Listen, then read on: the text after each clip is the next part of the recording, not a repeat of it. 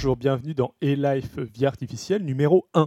Au cours de ce numéro, je vais vous parler de ce que je vous ai défini dans le numéro 0 comme étant une thématique périphérique et tenter de vous donner un aperçu des difficultés qu'il existe à définir la vie. À noter que je cherche à différencier le vivant du non-vivant, de l'inerte en quelque sorte, et non pas opposer la vie et la mort, même s'il y aurait aussi matière à discuter, ces limites étant assez floues. À partir de quel moment un embryon est-il vivant? Qu'est-ce que la mort cérébrale? Je laisserai donc ces notions passionnantes aux médecins, aux juristes et éventuellement aux politiques, et me contenterai de signaler que cette notion a elle aussi évolué dans le temps, et qu'il y a quelques siècles, on enterrait fréquemment des morts qui n'étaient pas si morts que ça et se réveillaient parfois dans leur caveau, ce qui est entre autres a contribué à alimenter la légende, le mythe du vampire. Donc, ce qui m'intéresse aujourd'hui, c'est tout à fait autre chose, c'est de euh, trouver une méthode efficace pour distinguer qui d'un caillou ou d'un éléphant est vivant. C'est assez instinctif, me direz-vous, mais trouver le critère universel qui permettrait à une machine extraterrestre de déterminer qui du caillou ou de l'éléphant est bien vivant, c'est un petit peu plus difficile. Avant de rentrer dans le vif du sujet, un dernier point. Pourquoi s'intéresser à cette question dans un podcast dédié à la vie artificielle? Tout simplement pour savoir ce que l'on cherche à reproduire quand on fait de la vie artificielle. Après tout, faire de l'art figuratif, c'est aussi souvent reproduire le vivant. Peut-on pour autant dire que la sculpture entre actuellement dans le champ de la recherche en vie artificielle? Sûrement pas. Une recherche des origines de cette distinction nous amène, comme assez souvent, à remonter aux Grecs et à Aristote. Pour lui, ce qui distingue le vivant du non-vivant est la présence d'une âme permettant d'animer les objets vivants. À moins d'être un adepte des expérimentations paranormales, ça ne va pas nous être d'un grand secours dans notre projet de simuler ou de recréer la vie. La seconde étape importante dans la définition du vivant est l'approche dite mécaniste que l'on attribue généralement à Descartes. Pour résumer, le vivant est une machine, il n'est donc plus nécessairement question d'âme, même si Descartes y fait référence pour les humains. Il considère que les humains sont des machines animées par une âme.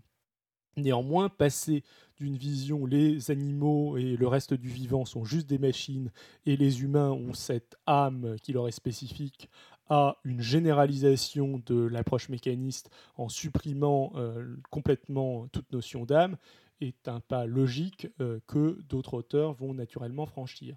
Cette approche ne suffit pas, vous l'aurez compris, malheureusement, à distinguer le vivant de la machine. Elle n'est pas terriblement intéressante pour nous qui euh, souhaitons simuler le vivant, dans le sens où on va forcément avoir une machine.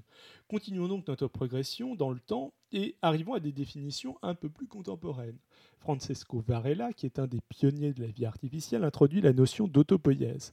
La définition est assez élégante. Un système autopoïétique est un réseau de production de composants qui, soumis à des perturbations, reconstruit continuellement sa propre organisation et ses composants. En gros, un système autopoïétique, c'est quelque chose qui se construit et se répare soi-même. Cette définition a le défaut d'être autoréférentielle. Elle a l'énorme désavantage de ne pas engendrer la notion de reproduction qui semble être une fonction fondamentale du vivant. A l'inverse, il existe d'autres définitions qui se basent exclusivement sur la notion de reproduction autonome ou même d'évolution. Je relis ces deux notions car la reproduction autonome est un prérequis à la théorie de l'évolution. Prenons donc l'hypothèse la plus restreinte, l'évolution qui semble des deux le critère le plus difficile à satisfaire. C'est plus simple de trouver quelque chose qui se reproduit que quelque chose qui évolue, a priori. Le vivant serait donc ce qui est soumis à la sélection naturelle. Là encore, ce n'est pas vraiment pleinement satisfaisant, et ce pour plusieurs raisons. Déjà, c'est un critère qu'on ne peut appliquer que sur des caractéristiques moyennes d'une espèce ou d'une population. Sinon, un mulet, bâtard stérile d'âne et de cheval, ou tout autre individu stérile ne pourrait pas être considéré comme vivant, ce qui pose un problème. C'est aussi un critère assez peu pratique. Euh, et quand on découvre un nouvel être vivant, on n'identifie pas qu'il est vivant en vérifiant qu'il évolue ou même qu'il se reproduit. Ça prendrait trop de temps. Instinctivement, on peut imaginer d'autres entités, par ailleurs, présentes ou futures, qui ne nous apparaissent pas comme vivantes et qui pourtant sont soumises à la sélection naturelle. Alors ça, ça a l'air peut-être euh, moins évident, donc quelques petits exemples. Par exemple, les mêmes, qui en très gros sont des idées que l'on considère soumises à la sélection naturelle, ne nous apparaissent pas comme étant quelque chose de vivant. On ne va pas déclarer des idées comme étant vivantes. De même, des cristaux de silice sont aussi dans une solution capable de s'organiser spontanément, de grandir, de se répliquer et même de conserver des variations héréditaires. Ça ressemble pas mal, ça correspond pas mal à une notion d'évolution assez large, disons. pourtant, on n'a pas envie de déclarer des cristaux vivants. Et ces cristaux, la seule chose dont ils ne sont pas capables, c'est de métaboliser. Alors, c'est justement un autre critère fréquemment utilisé pour caractériser le vivant. Qu'est-ce que j'entends par métaboliser? Métaboliser, c'est dégrader et synthétiser euh, des aliments, nutriments, éléments, euh, pour qu'ils soient utilisables par l'être vivant. Une partie des atomes de la carotte que vous avez mangée ce matin sont maintenant, font maintenant partie de vous. Euh, ce critère est intéressant car il rejoint un peu l'autopoïèse de Francisco Varela, mais encore une fois, il n'est pas parfait.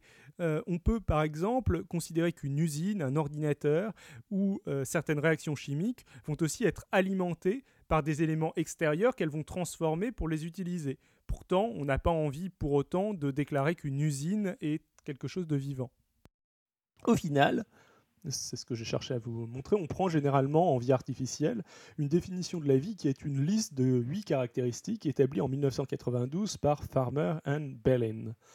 Euh, donc je vais vous la faire en anglais et puis après je vais vous expliquer étape par étape. Euh, numéro 1, Life is a pattern in space-time rather than a specific object. La vie est une structure, une forme intégrée dans l'espace-temps. C'est assez euh, instinctif. 2. Euh, self-reproduction. Euh, un être vivant peut se reproduire de manière autonome. Je vous en ai déjà parlé. 3. Euh, information storage of self-representation. Ça, je vous en ai pas parlé, mais c'est intéressant. Un être vivant stocke des informations contenant sa propre représentation. Dans le vivant qu'on connaît, ça fait référence à l'ADN. Euh, mais euh, on peut imaginer des machines qui stockent aussi, on verra ça en vie artificielle, euh, une représentation d'elle-même. Ce n'est pas une caractéristique exclusive, mais c'est une caractéristique importante et intéressante. le 4, c'est le métabolisme, dont je vous ai parlé tout à l'heure, donc la capacité à absorber, transformer des aliments, ingrédients extérieurs. 5, c'est Functional Interaction with the Environment.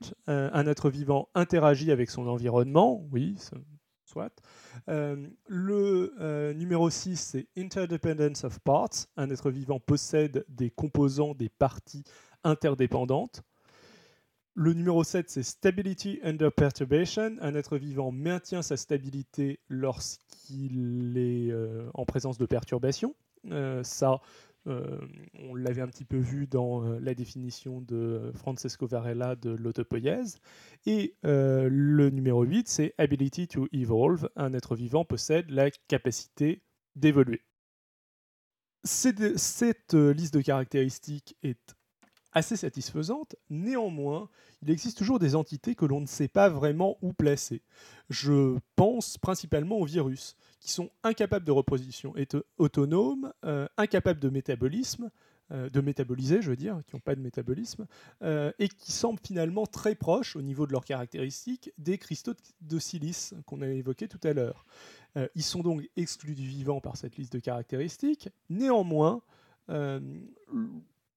on imagine soit que le vivant dérive d'entités qui ressemblent fortement à nos virus actuels, ou que euh, nos virus actuels dérivent euh, du vivant, euh, que c'est en gros des êtres vivants qui ont perdu certaines de leurs caractéristiques qui ne leur étaient pas indispensables. Du coup, étant donné qu'il existe cette parenté entre le virus et le, vivant, il est dur de ne pas considérer que les virus sont davantage vivants qu'un caillou, par exemple. Et on arrive à cette notion euh, que je voulais euh, mettre en valeur, euh, qui est avec cette liste de caractéristiques et avec les virus par exemple, on arrive à une limite floue entre le vivant et le non-vivant, surtout si jamais on s'intéresse aux origines de la vie. Il y, a une limite continue. on, peut dire que quelque chose est plus vivant que quelque chose d'autre sans pour autant être parfaitement vivant. Voilà, on pourrait aussi dire que euh, la notion de, vivant n'est pas forcément si pertinente que ça, elle est plus euh, pratique. Euh, bon, pratiquement parlant, il faut noter que aussi que, pour revenir au sujet de la vie artificielle, que beaucoup d'expériences de vie artificielle tournent autour de la simulation de la théorie de l'évolution et font référence à une notion que je n'ai pas encore évoquée, mais qui est auquel s'intéressent surtout beaucoup euh, toutes les simulations en vie artificielle, qui est la notion d'open ending et evolution. Euh, c'est une évolution ouverte. Qu'est-ce que ça veut dire? C'est une évolution qui ne s'arrête jamais et crée en permanence de la nouveauté. C'est le cas de l'évolution des êtres vivants qu'on connaît. Et c'est généralement ce qu'on cherche à reproduire quand on se base euh, sur euh, la notion d'évolution. Pour conclure, comment est-ce qu'on peut imaginer que la notion de vie va évoluer dans les prochaines années, les prochains siècles? Les recherches en matière d'utérus artificiel nous permettent d'envisager à moyen terme des grossesses entièrement extra-utéro. Dans un futur plus lointain, on peut imaginer un homme assisté par la technique, incapable de se reproduire de manière autonome. Faudra-t-il alors exclure l'homme du vivant, considérer la technique comme une extension humaine ou revoir la définition de la vie? La découverte d'exoplanètes euh, dans des zones euh, assez similaires à celles dans lesquelles évolue la Terre, dans des zones susceptibles euh, d'abriter la vie, nous permettra-t-elle de, découvrir dans un futur plus ou moins lointain des entités que nous identifierons comme des formes de vie? Ces entités nous pousseront-elles à revoir notre définition de la vie? Enfin, la vie artificielle aboutira-t-elle à quelque chose nous amenant à redéfinir la vie euh? Voilà, et Life euh, Vie artificielle numéro 1 se termine. J'espère que ça vous a plu. Si vous êtes intéressé par la définition de la vie, n'hésitez pas à aller écouter l'excellent podcast Science et en particulier les trois numéros sur l'arbre du vivant qui parlent de thématiques similaires. N'hésitez pas non plus euh, à aller lire un bouquin sur la vie artificielle. Il y aura forcément un passage sur la définition de la vie. Vous pouvez aussi lire le très bon La vie, l'évolution et l'histoire de Michel Morange qui est passionnant. Euh, pas de questions pour ce numéro parce que j'ai toujours rien diffusé donc je n'ai toujours pas de, reçu de questions, ce qui est normal.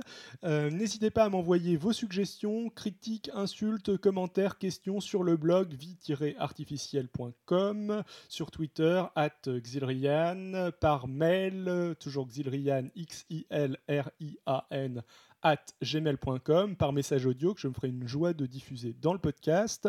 Euh, si vous êtes très motivé, que vous avez des connaissances, vous pouvez aussi contribuer au wiki, euh, toujours vie-artificielle.com. Au sommaire du prochain numéro, les automates cellulaires et les origines de la vie artificielle, ce qui est lié. Pour le suivant, j'aurai un invité qui nous parlera de robotique bio-inspirée. Niveau technique, euh, malheureusement, j'ai pas de filtre anti-pop. J'espère que c'est pas trop désagréable pour vous et que je vais pouvoir régler ça très rapidement. Ciao à tous, à dans une semaine.